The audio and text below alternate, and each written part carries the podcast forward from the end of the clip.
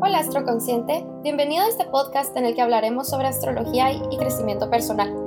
Mi nombre es Daniela y Javier e Isabela me acompañarán en este viaje en el que trataremos de expandir nuestro nivel de conciencia, mientras pasamos un buen rato. ¿Nos acompañas a contemplar el universo? El día de hoy vamos a hablar, aprovechando la energía que nos brinda Libra y la luna llena en Aries, sobre las relaciones conscientes. Y para empezar, queremos dejarte una pregunta. ¿Crees que te vinculas de una forma consciente? Bueno, para comenzar hablando sobre las relaciones conscientes, sobre qué son, lo primero sería definir un poco qué entendemos nosotros por, por consciente. Entonces, a mi modo de ver, ser consciente de algo implica como darnos cuenta, ¿vale? Darnos cuenta de lo que está pasando en nuestro interior y también en el exterior, ¿no? Podría ser, por ejemplo, en el caso de una relación en la otra persona.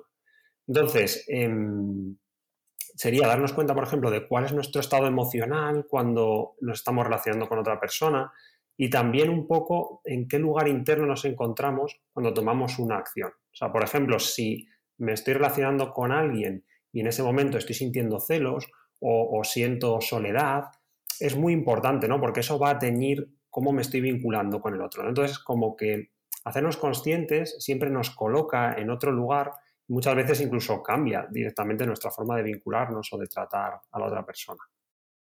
Me hace mucho sentido eh, que digas esto, Javi. Realmente eh, yo siempre he pensado que eh, nos dicen que el primer paso siempre es la aceptación, pero en realidad no tenemos nada que aceptar no sabemos qué aceptar si no nos damos cuenta de las diferentes cosas, temas que tenemos que aceptar acerca de nosotros y de la vida eh, de otras personas. Eh, entonces, no estamos realmente conscientes de, de, qué podemos aceptar. Entonces, primero tenemos que darnos cuenta de...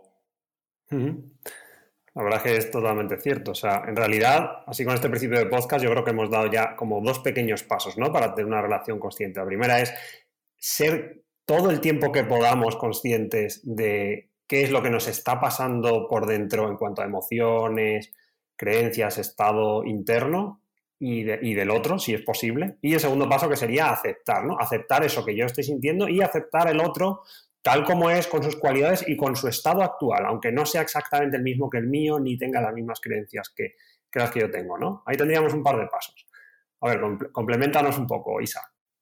Sí, y realmente el estar consciente de, de todo lo que está sucediendo internamente eh, adentro de nosotros es algo que como nunca se nos ha enseñado desde pequeños, nunca se nos ha fomentado el validar, el ver qué es lo que está sucediendo, es un paso que cuesta mucho dar realmente, porque, porque una cosa es que nos han enseñado el cómo describir o observar eh, detalles externos, pero otra cosa es descubrir y poder describir qué son las emociones que estamos sintiendo, qué es lo que pensamos o queremos al respecto de las situaciones. Por lo que al final es aún más complicado el saber qué es lo que está sintiendo la otra persona. Porque si no podemos ver qué está sucediendo dentro nuestro, realmente nuestro campo de visión se ve limitado. Claro, y encima de esto, realmente como todas las personas tenemos muy distintas perspectivas de cómo vemos y procesamos las emociones a raíz de nuestras experiencias pasadas, realmente em, al, estarte vinculando con otra persona, tienes que estar en cierto tipo de acuerdo con esa otra, cómo esa persona procesa la vida, sus emociones y todas las experiencias por las que ha vivido. mi forma de verlo un poco, yo creo que el, trabajo siempre empieza siendo un poco esta especie de autoconocimiento, ¿no? El hacerme consciente un poco de mis propios patrones, porque eh, es como que no puedo dar lo que no tengo, ¿no? O sea, como que precisamente el entrar dentro de mí, aunque el otro no sea exactamente igual que yo, pero me va a abrir un mapa lo suficientemente amplio como para que, para que pueda empezar también a ver qué es lo que pueda haber dentro de, un otro, ¿no? Sí, total. Por ejemplo, pues una, un patrón que se ve comúnmente son dos personas, una que su, su mecanismo es el apego y otra la huida. Y pues, ¿qué se hace en esa situación donde las cosas son completamente opuestas? Y realmente aquí es una, es un trabajo en conjunto de hablar de cuáles son esos límites que necesitamos cada uno, en qué momentos podemos ceder y en qué no, qué es ese espacio que necesitamos y estar ambas partes también dispuestas a ceder un poco, pero también estar dispuestas a que inevitablemente de alguna forma también nos va a doler algo de lo que está haciendo la otra persona, porque no siempre vamos a encajar perfectamente en los mecanismos. Eh, pues, pues, nuestros mecanismos no van a encajar. Y entonces también hay que aprender a sostener ese dolor en el que las relaciones también nos vienen a enseñar a cómo manejar esto, estos, estas situaciones, estos problemas. Sí, claro, porque en realidad es algo tan necesario que no hemos aprendido a hacer, el sostener el espacio eh, entre una relación, entre un vínculo, no, no sabemos cómo eh, abrirnos para poder recibir y transmitir también al mismo tiempo es un balance entre eh, dos personas. La comunicación y expresión mutua es eh, muy importante para poder realmente sostener el espacio porque nos estamos activando constantemente diferentes patrones que nos han que nos ha creado básicamente la vida a través de todo nuestro crecimiento desde que somos mm, pequeñitos. Entonces, em, al aceptar el que realmente van a haber estos choques inevitables entre los seres humanos, podemos aprender a aceptar y a, abrir este espacio, a crearlo.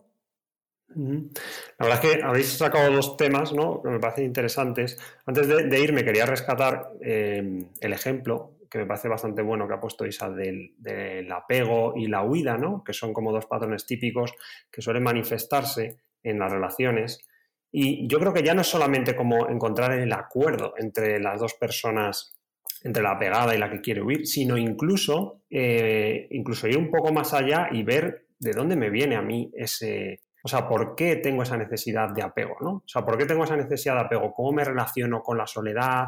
¿Por qué tengo necesidad a lo mejor de estar cerca o de poseer a otro? O en el otro lado, em, si tengo un patrón quizá de huida, ¿por qué me cuesta? ¿Por qué me cuesta estar cerca de un otro, estar suficientemente cerca? Porque quizá tengo miedo a abrirme, a mostrar mi parte vulnerable, a que me puedan hacer daño. O sea, al final ahí yo creo que se puede abrir un mundo, ¿no? Eh, de posibilidades donde puedo empezar a ver por qué actúa así, por qué hay un otro que, actúa de otra forma, ¿no? Y ahí se abre un camino muy bonito de, crecimiento y de autoconocimiento, donde yo creo que las relaciones nos pueden, nos pueden, aportar, nos pueden aportar mucho.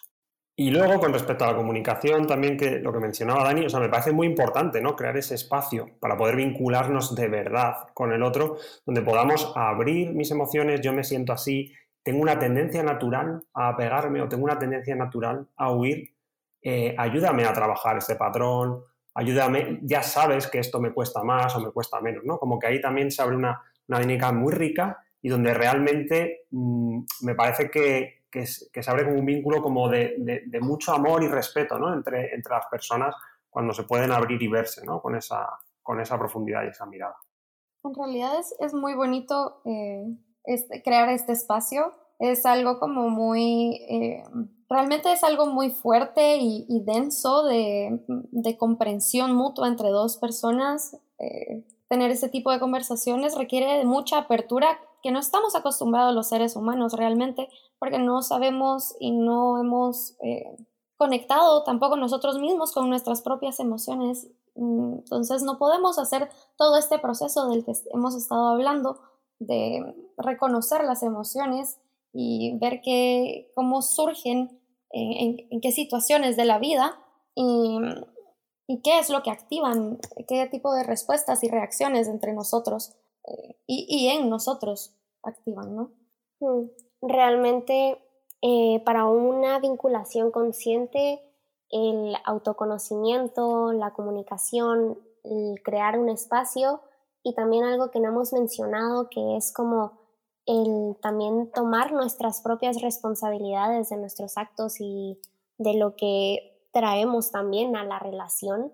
Creo que son puntos claves para empezar a navegar este mundo de las relaciones conscientes. Claro, es que si no corremos el riesgo de proyectar lo que realmente eh, nos está pasando en el otro, ¿no? Y echarle la culpa de, que, pues, de que no está con nosotros suficiente o de que está demasiado o lo que sea, ¿no? Cuando realmente eso responde casi más a un vacío o una herida propia. Sí, y realmente por eso es que en la astrología Saturno está exaltado en Libra, Libra siendo un signo que representa mucho las relaciones, es necesario que existan límites, y a límites no me refiero a limitarnos, pero que existan límites en las relaciones, que sepamos dónde empieza cada persona y construir estructuras a raíz de todas estas cosas, porque es muy importante que también nosotros tengamos nuestro espacio y sepamos dónde está el espacio de la otra persona y respetemos que existe eso. Y en realidad Libra justo entra acá y realmente por esto la energía de Libra es muy buena, eh, viendo diferentes perspectivas para poder poner esta estructura de la que estamos hablando. Pero, ¿qué pasa cuando Libra se pierde en, en el otro, en el que no sabe eh, dónde comienza ella dónde termina eh, la otra persona, ¿no? Y entonces, para esto realmente necesitamos darnos cuenta de nosotros, quiénes somos, de, de cuáles son nuestras propias opiniones y, poner un, límite a nuestra expresión. Y justo aquí es donde eh, podemos ver reflejado al eje de esta luna llena que va a estar en Aries con el Sol en oposición en Libra, en darme yo mi espacio, donde estoy yo, y eh, ver a la otra persona desde el punto de vista de Libra. De hecho, yo creo que cada uno, ¿no? Cada una de estas energías nos, puede aportar un ingrediente importante, ¿no? De cara a tener como relaciones conscientes. Por ejemplo, la energía de Aries nos puede ayudar a saber estar solos, a ser completos, a saber qué es lo que queremos y que eso es legítimo y no tenemos que diluirlo para formar parte de una relación, sino que precisamente una relación debe favorecer, ¿no? Que las dos personas podamos crecer en nuestra individualidad pero por otra parte, pues también tiene sus, problemas, ¿no? Esta energía de Aries, pues que a lo mejor, por ejemplo, pues nos puede hacer demasiado individualistas o, egoístas, ¿no? Y en el otro lado, pues igual nos puedes comentar tú, Isa, qué, puntos ves, ¿no? Con, la energía de Libra. Sí, claro. En Libra lo que nos permite es venir y también ver la situación desde un lugar más objetivo. Libra es un signo de aire lo cual nos permite venir y que al final de cuentas también necesitamos un poco de objetividad al ver estas situaciones para poder eh, presenciar que la otra persona tiene sus propias movidas, sus propios patrones y también que nos ayude a encontrar un tipo de equilibrio en el tener en cuenta a la otra persona y a nosotros mismos. Y al mismo tiempo que todo esto se haga desde un lugar de de respeto realmente, porque hay que también aprender a, cómo no ver todas las situaciones desde nuestro punto subjetivo, aunque también siempre defendiendo nuestra posición. Pero venir y darnos un tiempo a poder escuchar, a que no haya solo el individualista, sino que estemos los dos, que podamos convivir y existir juntos. De hecho, por, poner esto un poco, bajarlo a tierra, ¿no? Y poner algún ejemplo, yo pues sí que conozco a alguna persona con bastante energía de Aries y la verdad es que me gusta mucho que esta persona, por ejemplo, tiene muy claro lo que quiere y, tiene la fuerza para ir hacia ello, pero por ejemplo las relaciones siempre le han costado bastante, porque al final es como que le cuesta mucho escuchar al otro, ser receptivo y, y a veces pues amoldarse o ser cordial o en algunos momentos ceder, ¿no? Y entonces esto al final siempre acaba dinamitando casi todas las relaciones que establece de amistad. Entonces esta persona sí que yo creo que tiene un poco el dolorcillo, ¿no? Como de sentirse sola. Eh, sin embargo, sí que tiene muy bien esa otra parte que hablamos de, tener claro lo que quiere, ¿no? Entonces ahí hablaríamos, por ejemplo, de hacia dónde, ¿no? Podría moverse un poco hacia esta persona, qué parte, si fuera incorporando la energía libriana, ¿no? Un poco en su vida, quizá podría compensar un poco un poco esta parte, ¿no? Es el ejemplo que yo os traigo. Claro, yo creo que eh, por lo contrario, una relación como viéndola desde un lado de lo que Libra aportaría a una relación así, Libra creo que tiene una capacidad muy grande de escucha y de comprensión realmente por ser esta energía mediadora, de ver, estar como enfocada en las diferentes perspectivas que puede haber eh, de cada persona. Entonces tiene mucha capacidad de comprensión Libra. Entonces aquí es donde vemos el aceptar al otro, escucharlo y a crear también este espacio en el que podamos vincularnos de una forma armoniosa, ¿no? Así. Por el otro lado, también está esta energía libriana en la que se puede quedar solo escuchando a, a, la otra persona y perder parte de su identidad, ¿no? Por falta de conocimiento de qué es lo que ella misma desea, se pierde en el otro y deja de tener una propia identidad. Sí, como que se desconecta de, de sí mismo o algo así. Hmm. Exacto. Muchas gracias por el ejemplo. Eh, realmente siempre ayuda a ver las cosas desde un punto de experiencia y no solo teórico. Así que muchas gracias. Y también para cerrar, eh, durante todo el podcast hablamos de varias cosas que podríamos empezar a implementar y practicar y también lo único que me gustaría decir para cerrar es que también hay que tenernos compasión al respecto de cómo reaccionamos y actuamos en nuestras relaciones en la actualidad y porque es algo nuevo y es algo difícil de sostener y buscar este equilibrio ya que son dos energías bastante opuestas. Así que estar, intentar el venir y caminar hacia ser más conscientes y vincularnos conscientemente y al mismo tiempo tenernos compasión en cualquier error o no es un error, pero en cualquier cosa que podamos causar dolor o que nos puedan causar dolor. Totalmente de acuerdo.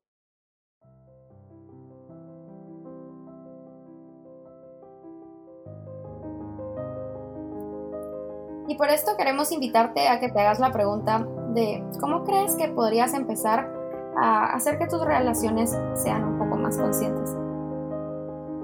Nos vemos en el próximo podcast, amigos. Adiós. Adiós, adiós.